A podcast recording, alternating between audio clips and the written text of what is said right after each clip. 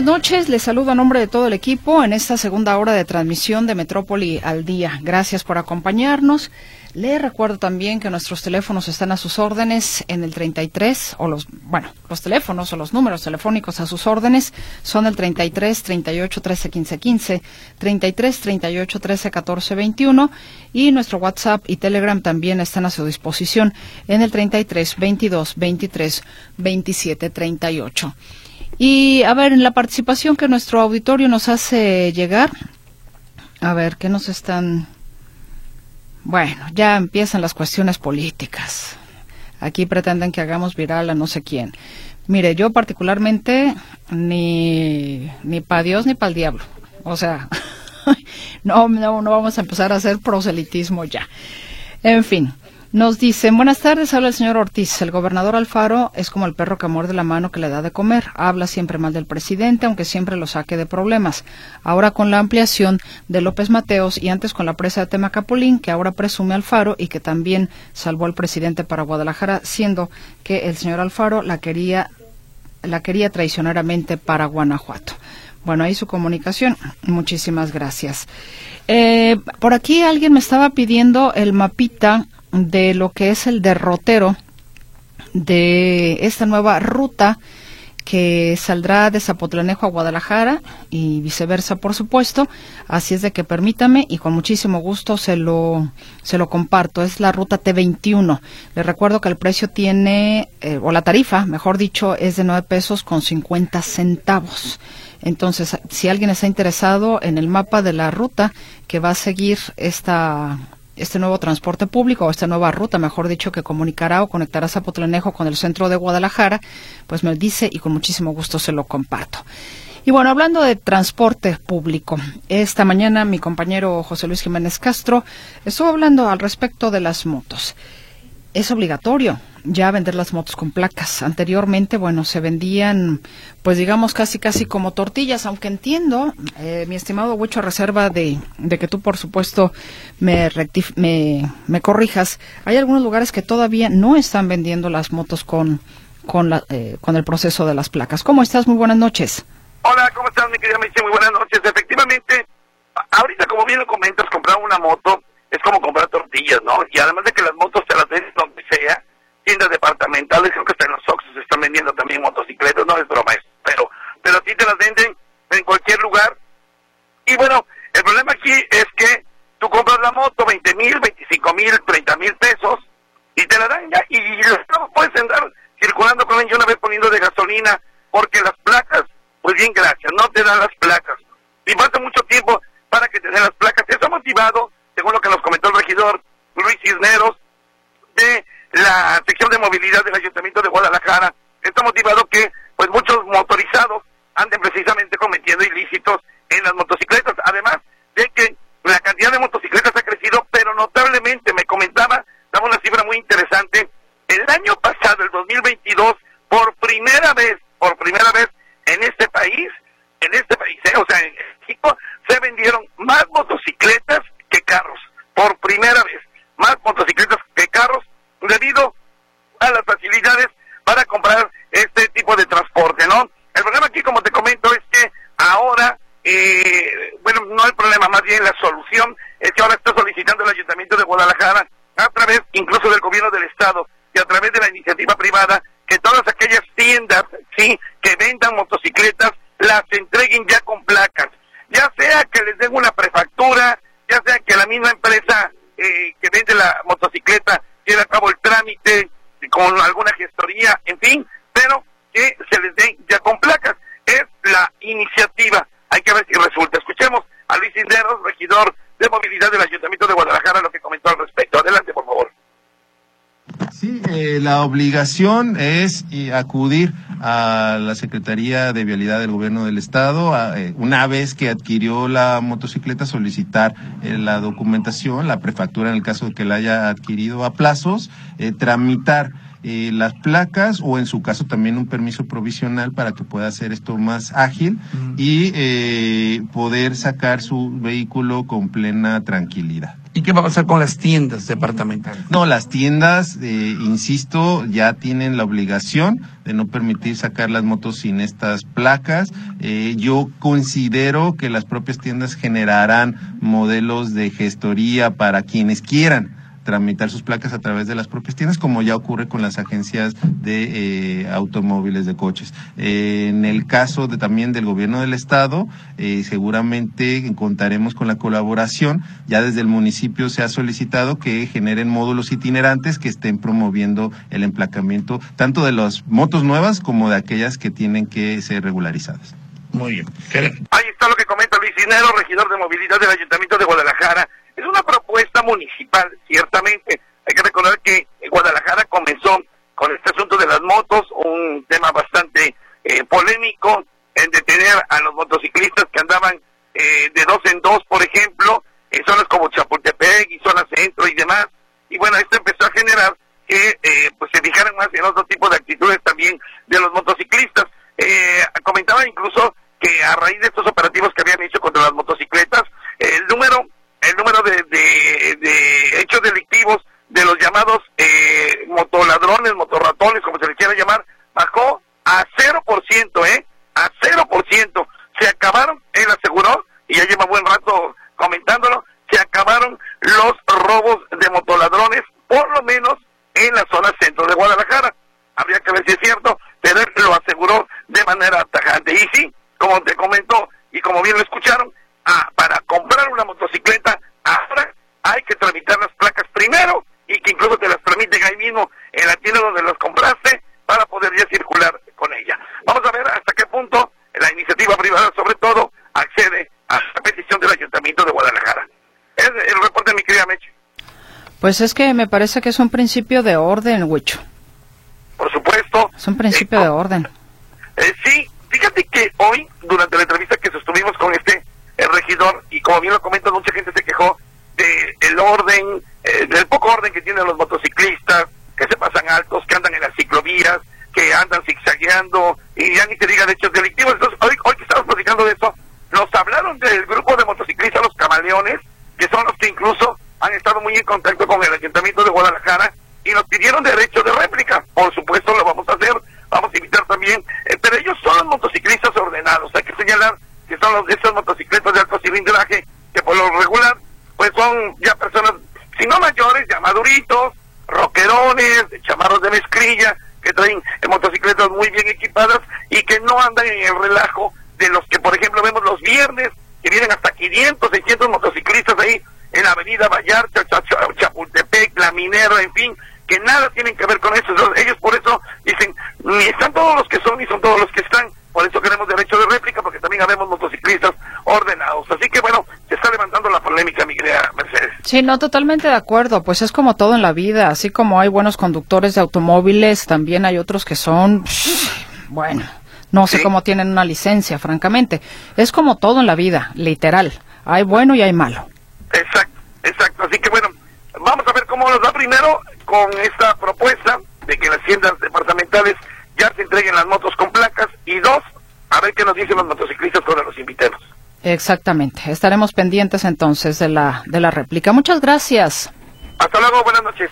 Buenas noches, José Luis Jiménez Castro con la información. Vamos a ir a la pausa y ya regresamos.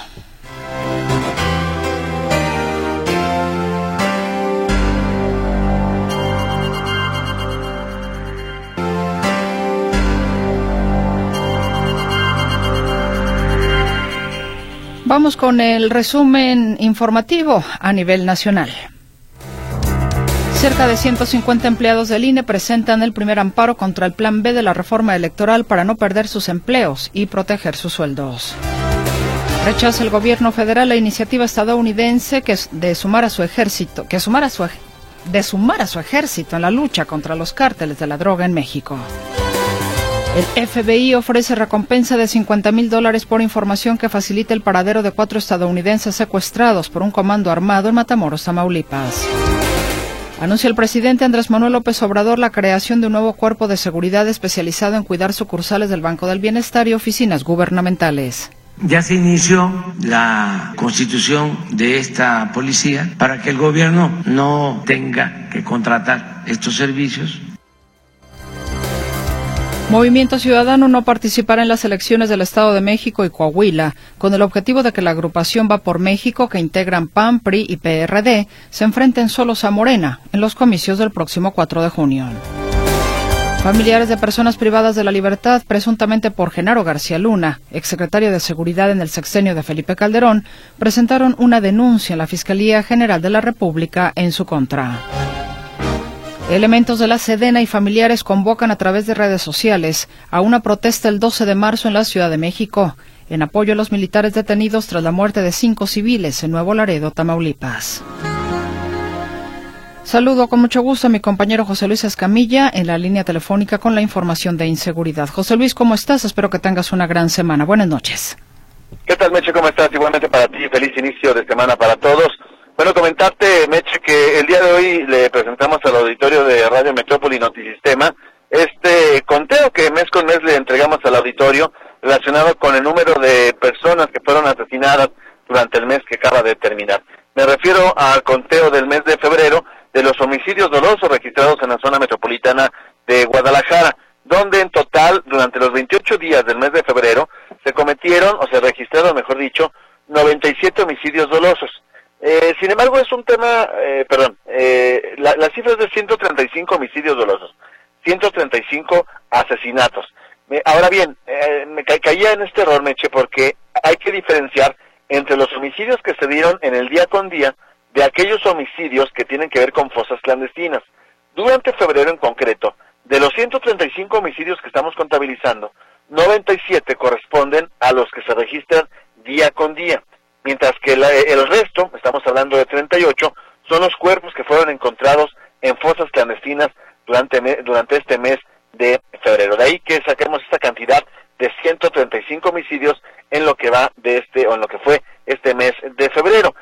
Eh, este número de 135, si bien no es tan alto como otros meses, la realidad es que si quitamos los cuerpos encontrados en fosas Meche, pues es una cantidad baja, 97 homicidios como tal del día a día para un mes realmente son menos de los que habitualmente se manejan en un mes de 30 días. Así que, bueno, en total fueron 135 homicidios dolosos durante el mes de febrero entre los cuerpos encontrados en fosas y los homicidios registrados en el día con día.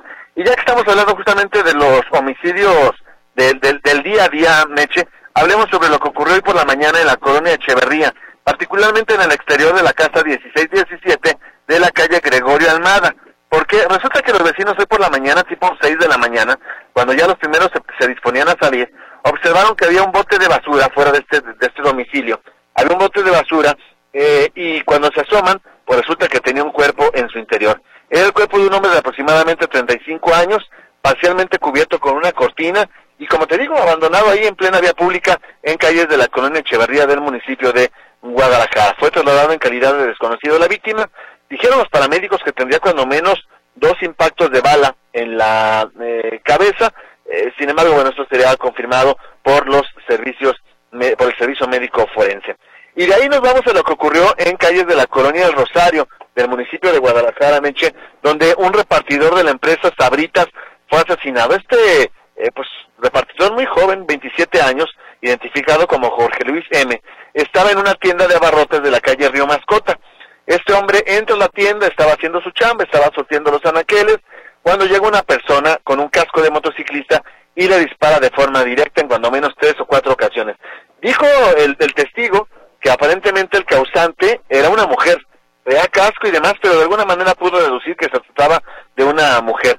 E, el repartidor, una vez que es atacado dentro de la tienda, logra salir a la calle para intentar escapar, pero ya las heridas fueron mortales y terminan por quitarle la vida a este repartidor de sabritas que pierde la vida ahí en la colonia de Rosario. aunque hubo eh, cámaras del C5 que estuvieron siguiendo medianamente eh, la ruta de escape del agresor, la realidad es que no lo pudieron encontrar y finalmente termina por escapar eh, el, el, sicario, la persona que le quita la vida a ese repartidor de sabritas que pierde la vida ahí en la colonia Rosario.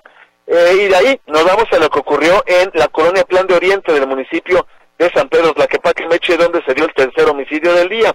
Eso ocurrió sobre la calle San Martín y el Camino al Rojo. Resulta que patrulleros de, Zapopa, eh, de Tlaquepaque perdón, iban haciendo su recorrido de vigilancia y observaron que había una persona tirada entre la maleza, entre las piedras y demás, y es que eh, eh, dan justamente con el paradero de este cadáver que fue encontrado ahí en la colonia Plan de Oriente del municipio de San Pedro Tlaquepaque. Eh, un hombre de aproximadamente 35 años que vestía playera blanca, sudadera azul y pantalón de mezclilla, además de calzado deportivo en color blanco. Y de ahí nos vamos a Curro esta tarde en el municipio de Guadalajara, otra vez Meche, en la colonia Miravalle. En el cruce de Gobernador Curiel y Pablo Cesane fue localizado el cadáver de un hombre de aproximadamente 30 años que minutos antes había sido atacado a balazos en este punto que te comento de Gobernador Curiel y, eh, y esta calle de Pablo Cesane, donde se da esta agresión a balazos que le quita la vida a una persona, este hombre de treinta y tantos años de edad. Así que cuatro homicidios Meche en lo que va de este inicio de semana, no es una cifra menor, y bueno, así es como estamos comenzando prácticamente este mes de marzo. Mi reporte Meche, buenas noches. Me gustaría que me platicaras ya en otro orden de ideas esta situación de las multas fantasma. Documentabas hoy el caso de una mujer que va a pagar su refrendo y resulta que le salen multas fantasma cuando tiene su automóvil, entiendo que detenido o parado desde hace dos eh, años por estar descompuesto. Sí, así es, eh, Meche. Una mujer vecina de Tepatitlán, eh, su carro se descompuso en diciembre, en diciembre pasado. Se le desvieló, esta camioneta se le desvieló, es una camioneta tipo Winstar o Tandem Country, se le desviela y la deja estacionada en Tepatitlán sigue haciendo sus cosas, incluso se compra otro carro, y cuando se decida pagar el refrendo para hacerse cargo o hacerse merecedora de algún descuento, es entonces que se da cuenta que tiene un par de multas de estacionómetros de Zapopan, es decir, fue a algún lugar en Zapopan donde había estacionómetros, no los pagó y el ayuntamiento se los está eh, cobrando. Aquí lo que ella se pregunta es, bueno, ¿por qué diablos me aparecen multas de estacionómetros si mi carro está parado desde el 24 de diciembre pasado? por qué me aparecen esas infracciones cuando el vehículo no ha salido de la región de los Altos, en concreto de Tepatitlán, y bueno, ahora me aparece esta multa. Si te parece, la escuchamos. Al pagar mi refrendo del 2023, me di cuenta que tengo dos infracciones de estacionómetros en el ayuntamiento de Zapopan. ¿Cómo es posible? Si mi vehículo está desvielado en Tepatitlán, se pudo trasladar a Zapopan para que le levantaran estas infracciones. Y es justamente una pregunta válida, Meche, porque el vehículo no se ha movido y pareciera que es entonces cuando el ayuntamiento tendrá que comprobar con fotografías, ¿no? Ahora, ese tema de los inspectores municipales, Meche, de estacionómetros o de movilidad, eh, tienen justamente la costumbre o la práctica o la reglamentación de tomar fotografías de los vehículos que infraccionan. En este caso, el ayuntamiento tendría que mostrarle a esta mujer que hay fotografías de su camioneta estacionada en un lugar con parquímetros cosa que no va a ocurrir porque la camioneta está estacionada, como te digo, desde el 25 de diciembre en Tepatitlán. Qué desgaste, ¿no? Tener que ir a Zapopan a decir, a ver, yo no tengo por qué pagar algo que no hice. Sí, por supuesto. Mira, es que está bien fácil. Como así como hay muchas personas que dicen, es que yo no yo no me pasé el alto, yo no circulé por, perdón, yo no circulé exceso de velocidad, no era mi carro y demás. En el caso de las fotomultas del radar, bueno, la, la, el gobierno del estado tiene estas fotografías eh, donde dice, está el fecha, aquí está tu carro, vas en tal parte y demás. Aquí el ayuntamiento de Zapopan tendría que esclarecerlo. Pero sí, como bien dices, te significa perder una mañana porque tienes que ir a pedir que te enseñen las fotografías eh, para, para acreditar algo que tú no hiciste, ¿no? Efectivamente. Y tú comprobar también, efectivamente, en este caso, que tu carro ha estado desvielado y lejos, muy lejos de aquí. Porque aparte ni siquiera ni siquiera son baratas, me digo, no son de esas multas este, de repente que podían ser baratas. Estamos hablando que una es por 1.894 pesos y la otra es por 1.696 pesos. Sí, no, imagínate, pues pagar algo que no hiciste, te digo, definitivamente no. Ahí sí, hay, por supuesto. Hay, hay, que defenderte como ciudadano. Casi tres mil pesos estas dos multas, Sí, no, no, ni al caso. Y eso porque ella se dio cuenta, Meche, porque va a pagar el refrendo 2023. Imagínate la gente como Llovinando que no paga lo de este año y hasta, hasta el próximo año te das cuenta que te, está apareciendo una infracción y, y ya como la impugnas. Aquí es un cohete, ¿eh? Sí, no, no, no. Pero bueno, pues ojalá que pueda arreglar algo, así como las personas que están en esta situación. Te agradezco, José Luis Escamilla. Gracias, buenas noches. Muy buenas noches. Y hablando de automóviles, luego de la aplicación de las primeras multas, los primeros tres días de marzo se generó el mismo número de citas para la verificación vehicular que las registradas en todo el mes de febrero, 40 mil, señala el secretario del Medio Ambiente Jorge Israel García y asegura que la página no está saturada. Ahorita van alrededor de 40 mil citas. No hay saturación. Bueno, la saturación se puede dar en el portal, en algunos centros de verificación y para algunos horarios, pero lo estamos monitoreando constantemente. Tenemos capacidad instalada. Como cualquier servicio que se presta por citas, evidentemente, pues a lo mejor las fechas más próximas ya están ocupadas. Hay que buscar nada más Recuerde usted que en este momento están las multas para aquellos automóviles cuya placa termina en 1. Y reitera Jorge Israel García, el secretario del Medio Ambiente, que con el documento de la cita a la mano no se aplican sanciones a los automovilistas con placa terminación 1 que debieron verificar en enero y febrero de este año. Vamos a suponer que, bueno, pues usted ya no, no pudo verificar, no lo hizo en enero y febrero, hace la cita, eh, le salió extemporánea, eh, digamos que a lo mejor pues le toca este mes, no lo sé, o, la, o el próximo mes, dependiendo pues de, de, cómo estén dando las citas. Entonces usted tenga ese papelito en mano y decir, sí, soy número uno, pero bueno, aquí está ya mi comprobante de que ya se va a verificar mi automóvil para que no sea usted sujeto de ninguna sanción. ¿Cuántos automóviles han sido sancionados con terminación, con placas terminación 1? Más de 300 automóviles o alrededor de, de esa cifra. También de esto habla el secretario del Medio Ambiente menos el 40-50% de los que detenemos este, son sancionados. En lo que va de la semana pasada fueron como 300 vehículos, un poquito más. No, no, eh, vehículos que, que, que, que, fueron sancionados. Eh, ingresados fueron como 600, 500 y cacho. Agrega que la semana pasada el módulo de supervisión de la verificación se instaló dos días afuera del Parque González Gallo, una noche en la Glorieta de los Niños Héroes y otro día en Ocotlán. Van a estar pues de manera intermitente. En este momento solamente se sancionan a los automóviles con terminación eh, cuya placa termina en 1. A partir del mes de abril ya sería eh, la multa para también aquellos automóviles con placa 2. Así es de que ya en el mes de abril se estaría sancionando a los automóviles placa 1 y eh, placas terminación 1 y 2. Bueno, pues ¿qué le parece si vamos a una pausa comercial y regresamos con más información?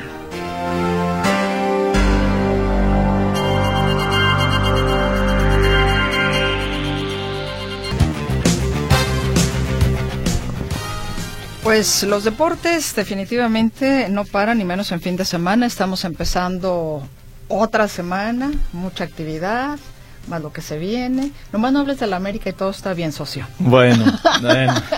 Menos mal. Manuel Trujillo. ¿Cómo estás, Meche? bueno, pues, ¿cómo Nada más no ganan las águilas y ya sé que este preferirías que no hubiera deportes. Sí, y, está vetado, ¿eh? Está vetado, por favor. Ok. Sobre aviso no hay engaño. Muy bien, vamos entonces a hablar del tema de la selección, si le parece. Gracias, Meche. Vámonos con la información. Y es que luego de dirigir hoy su primera práctica en el centro de alto rendimiento de cara al partido contra Surinam de lo que será la Nations League, programado para el día 23 de este mes, el entrenador Diego Martín Coca dijo que quiere a los mejores jugadores en la selección nacional y reiteró que las puertas están abiertas para todos, ¿eh? Para todos. Aquí escuchamos a Diego Coca. Los sistemas me lo dan los jugadores Atlas ya pasó, Tigres ya pasó, ahora es la selección y son estos jugadores. Y quiero elegir los mejores. Y para elegir los mejores necesito conocerlos, necesito verlos. Tengo 34, que son bastantes.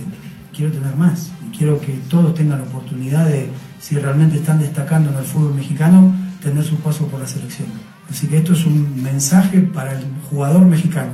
Las puertas de la selección están abiertas para todos, ¿eh? Ahí le hablan al Poncho Guzmán y también a la Chofis López, pues no los convocó, pues cómo van a ir, ¿verdad?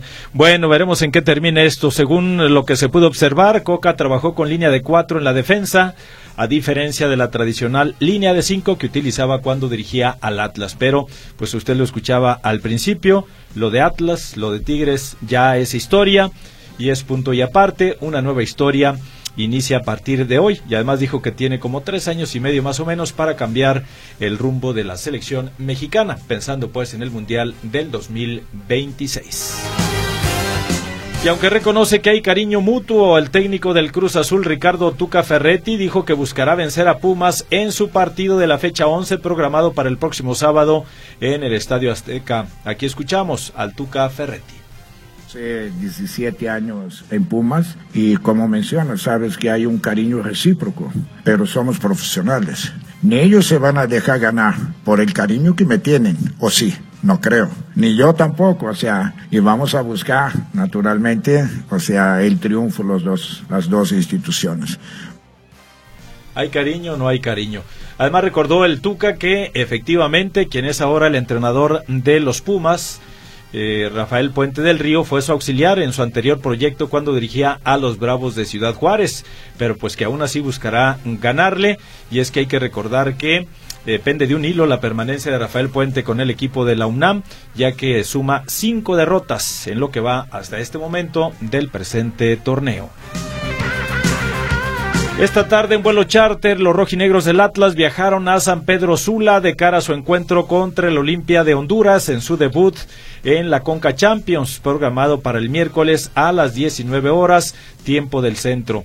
Es el juego de ida de los octavos de final que se jugará el miércoles y la vuelta está programada para celebrarse aquí en el Estadio Jalisco el día 14 de este mismo mes. Por lo pronto entonces el Atlas a punto de iniciar o ya inició con el viaje su aventura en la Conca Champions. A ver cómo le va porque aquí en el torneo local, aunque mostró mejoría en el duelo anterior, pues ya suma nueve, nueve partidos uno tras otro sin poder ganar.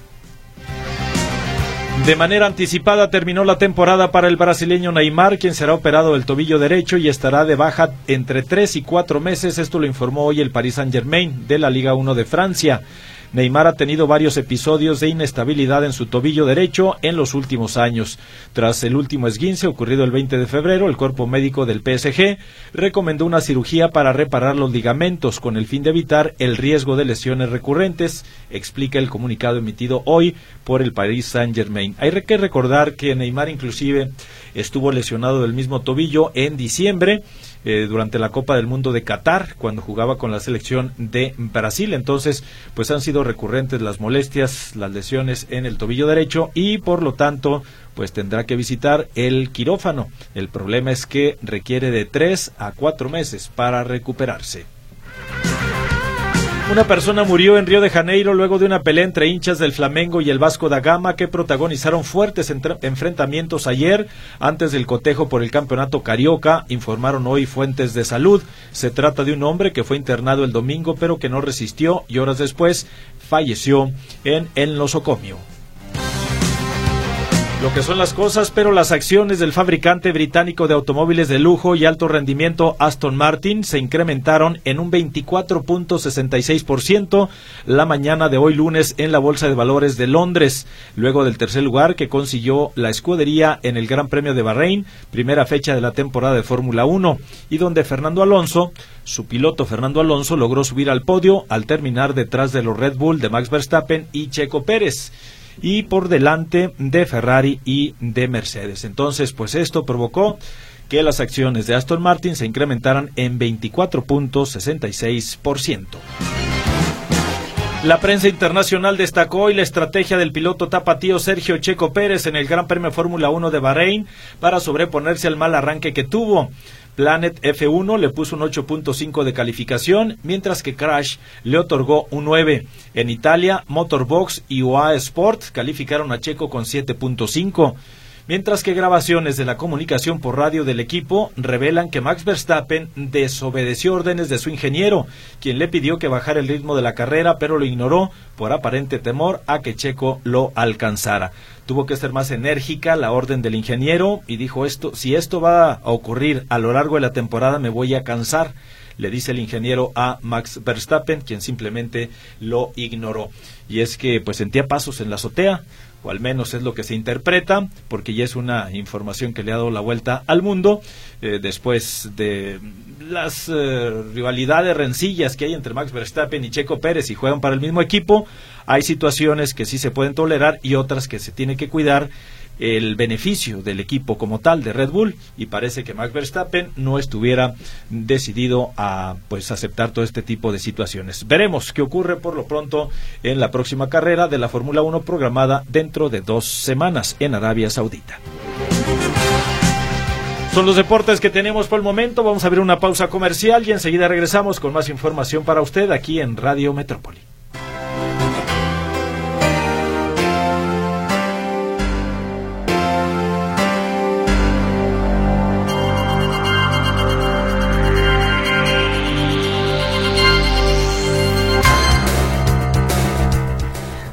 Los teléfonos aquí en cabina, sus órdenes, ya lo sabe, 33 38 13 15 15, 33 38 13 14 21.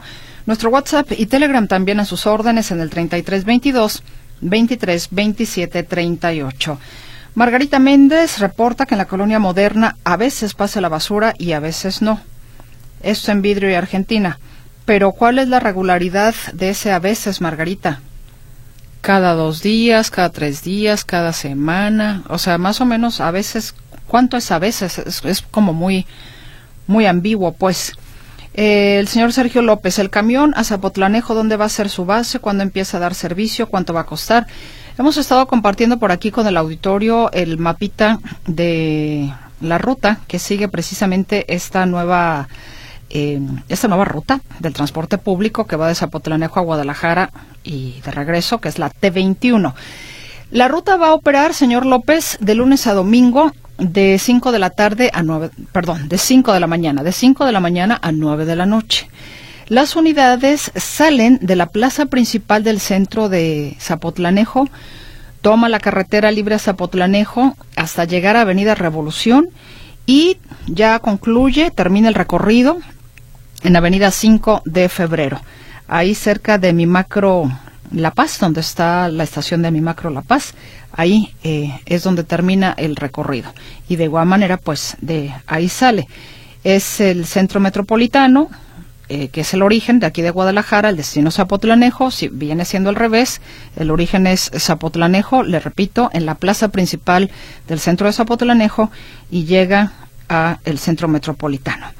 Eh, Marta Millán nos dice, ojalá se pueda demandar a los diputados que aprueban cobros recaudatorios de verificación y que también la gente vea que la democracia no sirve para nada, ya que al elegir al funcionario que sale electo es darle permiso y autorizarlo para que haga con los ciudadanos lo que quiera, de cobrar y aumentar los impuestos sin límites. Tengo, a ver qué más comentarios hay de usted.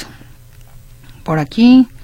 No, bueno, creo que... Ah, ok. Francisco dice... Soy Francisco. A mi regreso a casa todos los días nos topamos con ciclistas y motociclistas sobre las banquetas. ¿Dónde los podemos reportar? Esto sobre Lázaro Cárdenas en ambos sentidos de Folla 18 de marzo. Pues tendría que ser a vialidad. Si están estorbando, tendría que ser con ello. Eh, buenas noches. ¿Me pueden decir cuánto cuestan las placas para un vehículo nuevo y qué documentos necesito además del tiempo que tardaría?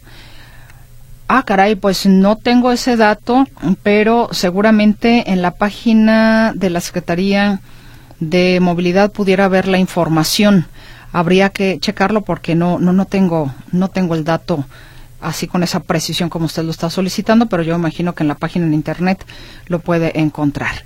Y pasamos ahora con otras informaciones que le compartimos esta noche ya. La defensa de 147 empleados del INE presentó el primer amparo contra el Plan B de la reforma electoral para no perder sus empleos. perdón, que no, o sea, presentaron ya un, amparo para que no se pierdan los empleos. ¿Sabe qué? Déjeme, voy a una pausa comercial porque como que algo se me atoró.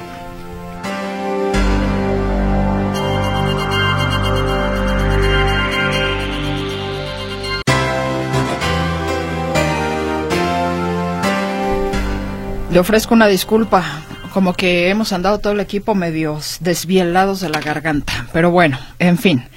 Ya estamos aquí de vuelta. ¿Quién nos manda a ser humanos, verdad? bueno, vayamos con la información. Eh, me quedé en que le iba a informar a usted que la defensa de 147 empleados del INE presentó el primer amparo contra el Plan B de la reforma electoral para no perder sus empleos, que no se cancelen sus pólizas y para proteger sueldos y salarios. Rodolfo Martínez de la firma Trusan and Roma Abogados promovió la demanda de garantías y en las próximas horas el recurso será turnado a un juzgado y corresponderá a un juez determinar si lo admite a trámite explicó que los casi 150 empleados del INE son tanto del Servicio Profesional Electoral como de las áreas administrativas, quienes impugnan la reforma electoral a efecto de que derivado de la que derivado de la reestructuración del organismo no vayan a perder su empleo. Y el consejero presidente, por cierto, del INE, Lorenzo Córdoba, aseguró que el plan B de reforma electoral sí destaza al instituto y quienes lo votaron, señaló, ni siquiera lo leyeron cierto o no esto que se dice, que fue la palabra de orden con la que se llevó esta iniciativa al Senado, de si la instrucción era destazar al INE. Lo que sí me queda claro es que la reforma destaza literalmente al INE. No puedo encontrar otra manera de expresar la desaparición del 85% de las plazas del Servicio Profesional Electoral, que es la columna vertebral de esta institución. El viernes tuvimos una sesión en la que empezamos a instrumentar la reforma y se constata una triste y dramática realidad. Quienes votaron la reforma ni siquiera la leyeron, no la conocen, no saben de qué se trata y creen que quienes la leímos, mentimos.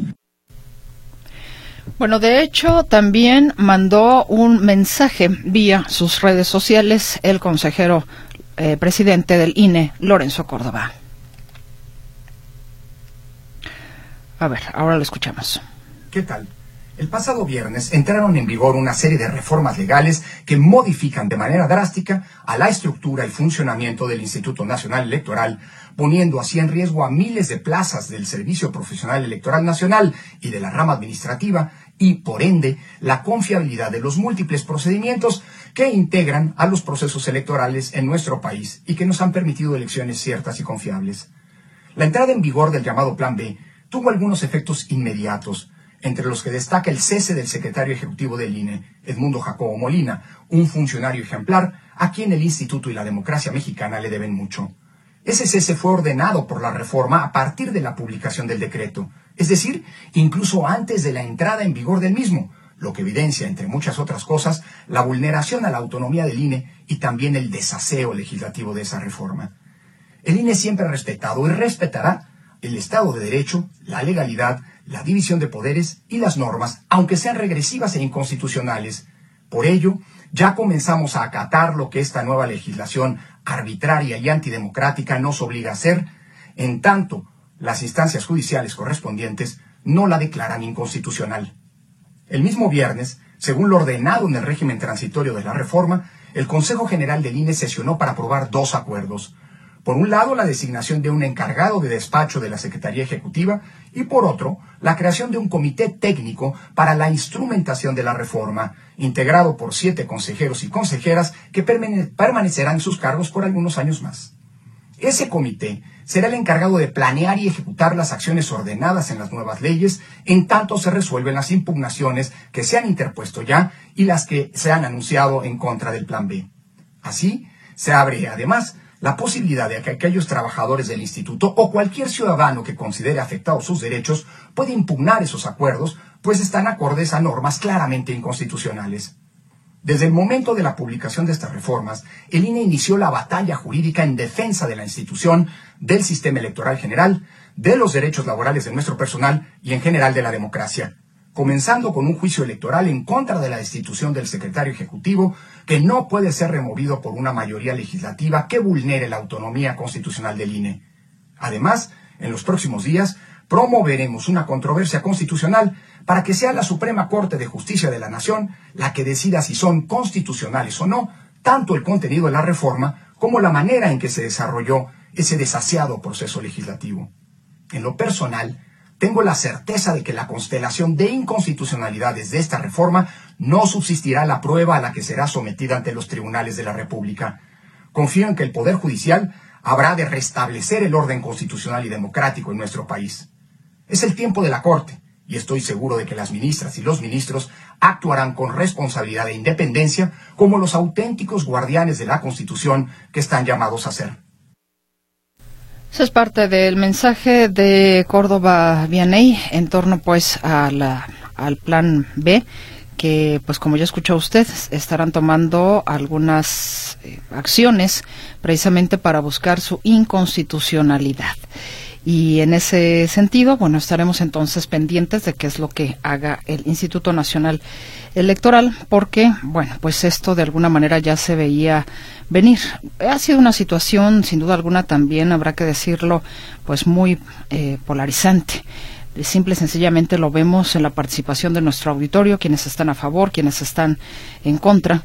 Y ahí escucha usted o acaba de escuchar al presidente consejero lo que particularmente el INE pretende hacer en torno a este tema en la defensa de los empleados, en la defensa, dice, de la operatividad misma del Instituto Nacional Electoral, porque considera que hay muchas situaciones inconstitucionales que pudieran, eh, pues, echar abajo, en todo caso, esta reforma del Plan B que por cierto, la consejera Carla Humphrey presentó ante el Tribunal Electoral la impugnación en contra del Comité Técnico de Evaluación para la designación de la presidencia del INE, que la dejó fuera del proceso por considerar que al estar en funciones, sus aspiraciones implican una reelección prohibida en la Constitución. En la lista de asuntos de instrucción del Tribunal Electoral ya aparece el juicio. El asunto queda en manos del magistrado presidente de la Sala Superior, Reyes Rodríguez, quien deberá resolver si la aspiración de la consejera es o no una reelección. Ahí pues se abre otro frente de debate con el caso de la consejera Carla Humphrey, quien pues ella quiere la presidencia del INE. Y por cierto, ya la Cámara de Diputados se dice lista para aplicar el examen de conocimientos en materias constitucional, gubernamental, electoral y derechos humanos a los 531 aspirantes al Consejo General del INE que avanzaron a la segunda etapa del proceso de selección. Para ello, el Comité Técnico de Evaluación citó a los concursantes este martes a las 11 horas en el, en el salón, perdón, en el, en el salón de sesiones del Palacio de San Lázaro. Los legisladores reprogramaron para el próximo miércoles su sesión ordinaria a fin de que los aspirantes puedan ocupar el salón para presentar sus exámenes. Y mire, dentro de las cosas que han sucedido ah, en la zona metropolitana de Guadalajara, pues también compartirle a usted que hubo un aparatoso accidente que se registró esta tarde después que un tráiler cargado con botellas de tequila y otros artículos fue impactado por el tren de carga en la carretera Guadalajara El Salto a la altura de la Alameda. Tras la colisión y arrastre, el tráiler dañó otros tres automóviles que aguardaban en el cruce ferroviario. Después de este encontronazo, varias personas, como suele ser en ese tipo de situaciones, pues imagínese usted qué hicieron. Exacto. Realizaron el saqueo de las botellas que quedaron desperdigadas. Y bueno, en otro hecho también una persona fue arrollada esta tarde por el tren ligero de Guadalajara en la línea 1, a la altura de la estación Atemajac. Esta persona, quien al parecer se encontraba intoxicada, fue golpeado por la máquina y bueno, solo sufrió algunos golpes leves. Y se dio a conocer por parte de la Casa de Estudios, ya en otras cosas, la Universidad de Guadalajara informó que se realizó la separación eh, definitiva de un profesor del Centro Universitario de la Costa en Puerto Vallarta, acusado de agredir sexualmente a una acusado de agredir sexualmente a una alumna. Aunque se menciona un caso de abuso sexual en contra del docente, habría señalamientos de al menos otras 25 estudiantes por incidentes de acoso y hostigamiento Además de la separación definitiva, la Comisión de Responsabilidades y Sanciones del Q Costa envió su solicitud al Consejo General Universitario para analizar la inhabilitación del agresor y no pueda desempeñar algún otro tipo de empleo al interior de la universidad. Se informó que a la víctima se le está dando acompañamiento psicológico y académico por el incidente. Estudiantes se han manifestado por la presencia de ese funcionario universitario y acusaron en varias de estas protestas de omisiones por parte de la Casa de Estudios para sancionar a tiempo el incidente. Y vayamos ahora con otras de las consecuencias de pues de lo que sucede con Genaro García Luna. En este caso son familiares de personas privadas de la libertad presuntamente por Genaro García Luna cuando fue secretario de Seguridad en el sexenio de Felipe Calderón. Los familiares de estas personas presentaron hoy una denuncia en la Fiscalía General de la República, una denuncia en contra de García Luna. Miembros de diferentes colectivos acudieron a la Fiscalía para presentar la denuncia bajo el delito de traición a la patria en contra del exfuncionario, sentenciado en Estados Unidos por tráfico de drogas, delincuencia organizada y por falsedad de declaraciones. Y también en otras cosas, cuatro estudiantes fueron, perdón, cuatro estadounidenses fueron secuestrados y agredidos por un comando armado durante la balacera que se vivió el pasado viernes 3 de marzo en Matamoros, por lo que el Buró Federal de Investigación trabaja para localizarlos y ofreció una recompensa de 50 mil dólares. En un comunicado, el FBI informa que los ciudadanos estadounidenses conducían una minivan blanca con matrícula de Carolina del Norte cuando fueron atacados por hombres armados. De hecho, hoy el embajador de Estados Unidos en México, Ken Salazar, se reunió con el presidente López Obrador en Palacio Nacional para analizar el asunto. Posiblemente el día de mañana, en la mañanera, el presidente López Obrador hable al respecto. Y por cierto, elementos de la Sedena y familiares convocaron a través de redes sociales a una protesta en la Ciudad de México en apoyo a los militares detenidos tras la muerte de cinco civiles en Nuevo Laredo, Tamaulipas. Están haciendo la convocatoria para el próximo domingo 12 de marzo en el Ángel de la Independencia para manifestar su apoyo a los elementos del ejército mexicano detenidos. Y nos vamos. Muchísimas gracias por el favor de su atención. Que tenga usted una estupenda noche, que tenga una gran semana. De verdad, se lo deseo que le vaya muy bien en esta semana. Si no lo permite, mañana estaremos de nueva cuenta con usted aquí despuesito de las seis de la tarde, Metrópoli al día. Soy Mercedes Altamirano. Descanse. Muy buenas noches.